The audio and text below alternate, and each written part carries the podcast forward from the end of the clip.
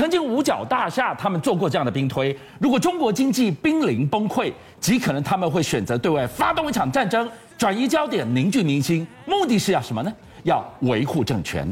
今天你来看，中国一个金融监管、科技监管，我们以为是网络维稳、共同富裕而已，没有，它居然让中国年轻人的狼性溃散，只想躺平。结果你就看到了经济地雷连环爆，逼绝了，它真的会掀一场战端吗？哎，我们先这样讲，字节跳动哦，这个 ByteDance 啊，其实就是 TikTok 跟抖音背后的母公司。是，但是最近有一连串对它不利的消息出来。第一个，你不要看它的广告啊，招募人才说都年轻人，对，它百分之九十都是九零后。一九九零年之后出生的，二十几到三十岁是，可是有一个问题，他最近卖掉了旗下所有跟股票、跟证券相关的业务。你做的风风火火的，你干嘛自断手脚呢？因为他怕怕被党监管。你今天要卖证券，要卖这些炒股的 APP 的话，是，你怎么知道什么时候党看你不爽，连母集团？一起被牵连，所以会因为金流被顺藤摸瓜查上身的，我都自断武功了。哎，但事情没有这么单纯，你自己这个割肉喂鹰也好，断尾求生也好，有另外的问题。你底下的工程师猝死，而且是过劳。哎，我们这样讲，二十八岁的工程师连续连续加班，加到最后猝死之后。他老婆才怀孕两个月，啊、房贷还有新台币十万元，他的同事出来声援他，他说：“哎，我今天真受不了了，在字节跳动，字节跟心脏只能有一个跳动啊！啊想活命跟着帮公司服务，你只能选一边。我我跟你讲，背后有一些东西大家不懂，字节跳动就是以。”所谓的演算法著称，是这一个工程师呢，是一个小主管，领的是基层员工的薪水，做的是主管的责任。他的工作是要分辨这影片合不合格，有没有问题。你知道他一小时要看多少则影片吗？多少则影片？一千五百。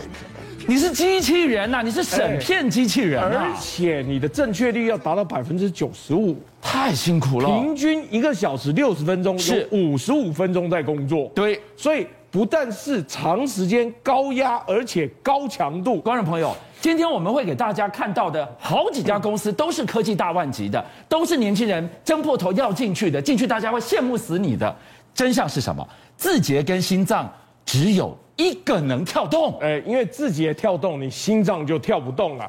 而且最麻烦的是，科技业不止他一家，哔哩哔哩大家很清楚，以前是走弹幕路线，后来有很多正版的动画，结果他有另外一个员工也是猝死，猝死的原因是因为连上十二个小时，连上五天，上完之后。脑溢血死了，也是过劳，而且他的同事说，公司马上删除资料，他的加班资料通通被删光光，怎么可以这么冷血？说没有加班，他是照原先核定的方式来工作的。所以你刚刚前面在讲的字节跳动，因为现在要网络监管，所以一道金牌下去，公司他当然怕被党管啊，我只好自我审查，累到了这些监看员，是。二十八岁。看不到孩子长大，哔哩哔哩也是一个影片侦看员吗？哎，他的工作呢？其实他工作很特别，他是挂 AI 审核组的组组长，人工智慧审核组。是，照说应该要人工智慧，但是不好意思，因为影像的部分啊，对，人工智慧能帮的有限，还是要人来看。所以你看这家公司，字节跳动、哔哩哔哩。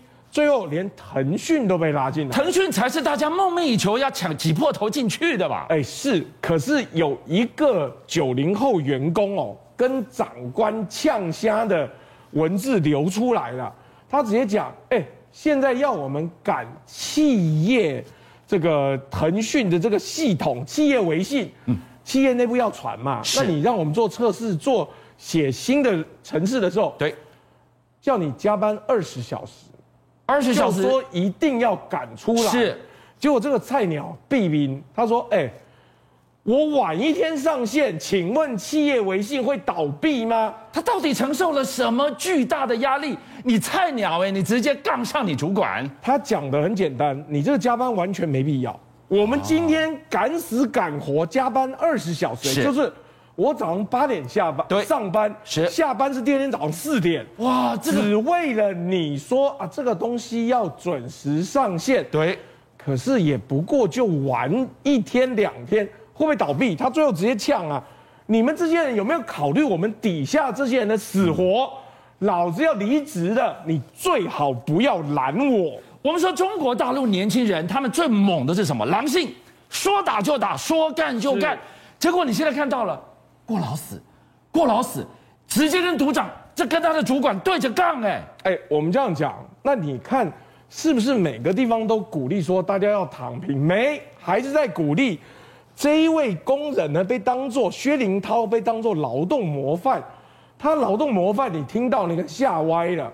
他的规定，他的标准是日上十二个小时，每月三十天满勤。说到底，当字节跟心脏只有一个能跳动，换作是任何一个人，观众朋友，再多再强的狼性，你最后都会腿软，你都会躺平。哎，你可以说，那就是科技业、金融业刚好发生了嘛。好，我们再给大家看一个结构性的问题。我们说的是中国大陆的房企，它简直是无底深渊，持续下坠中啊！阳光集团是中国大陆非常大的开发商，他直接讲，现在整体市场环境哦，在往悬崖一跌，而且看不到终点在哪里，还看不到底的。更重要的是，有很多原先现金流很多的。嗯保险业呀、啊，人寿险业啊，它底下台湾不是很多就去买楼吗？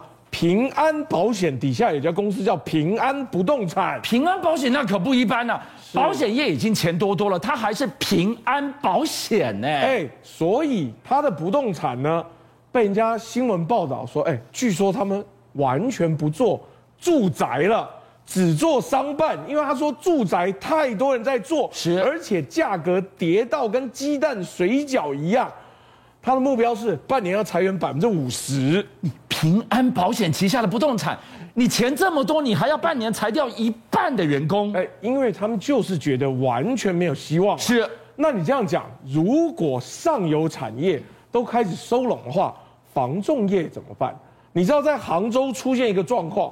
有很多的小区、社区哦，是，就像你画面上看到的一样，看房阿姨只要有人问说，请问哪里可以租房，马上就跟游击队一样围过来。什么是什么是看房阿姨呀？看房阿姨就是住这个社区的大婶们呢，骑的电动车，前后招牌都写，哎，有便宜房要租。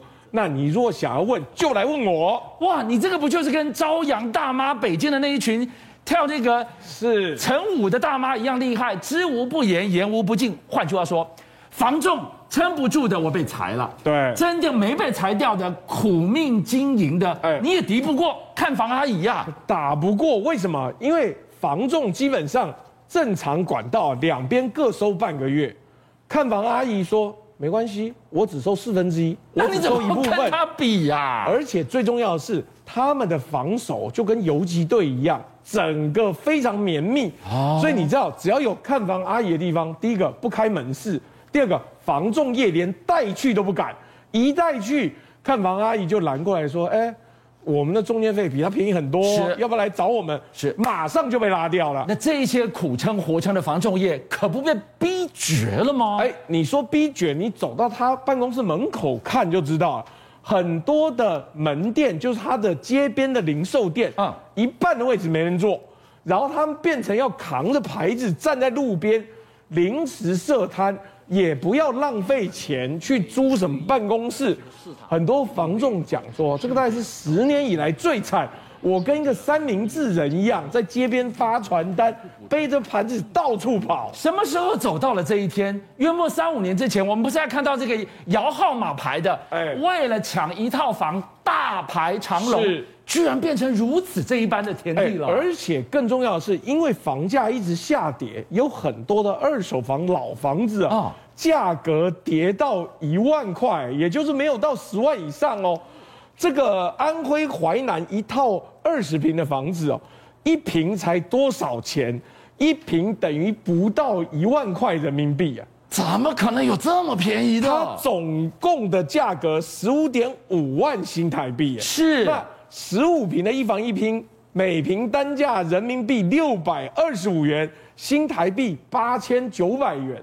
你去问，我跟你讲，当地人还是要面子的。他说啊，这个是因为年纪比较大，当年有矿产的时候呢。嗯盖的这个员工住房，这不是一般的价。可是问题是，人家要住，谁管你是不是一般价？而且这个就是向下比价效应了。所以换句话说，今天房产是还看不到底的持续下坠中。你刚刚提到了，是它可能带着百工百业一起往下掉啊。呃，不止百工百业，因为房价往下跌，房地产税、土地税、土地贩卖的收入。都是地方政府管的，当这个部分不流通了、停滞了，地方政府收到的税收就会减少。北京、浙江、重庆这些重点发展的区域，财政收入的增长放缓，甚至有些地方啊，财政中收入的增长完全停滞的时候，请问地方政府面对这个状况，他到底是要打房还是不打房？因为他的税收入都减少了。邀请您一起加入五七报新闻会员，跟俊相一起挖真相。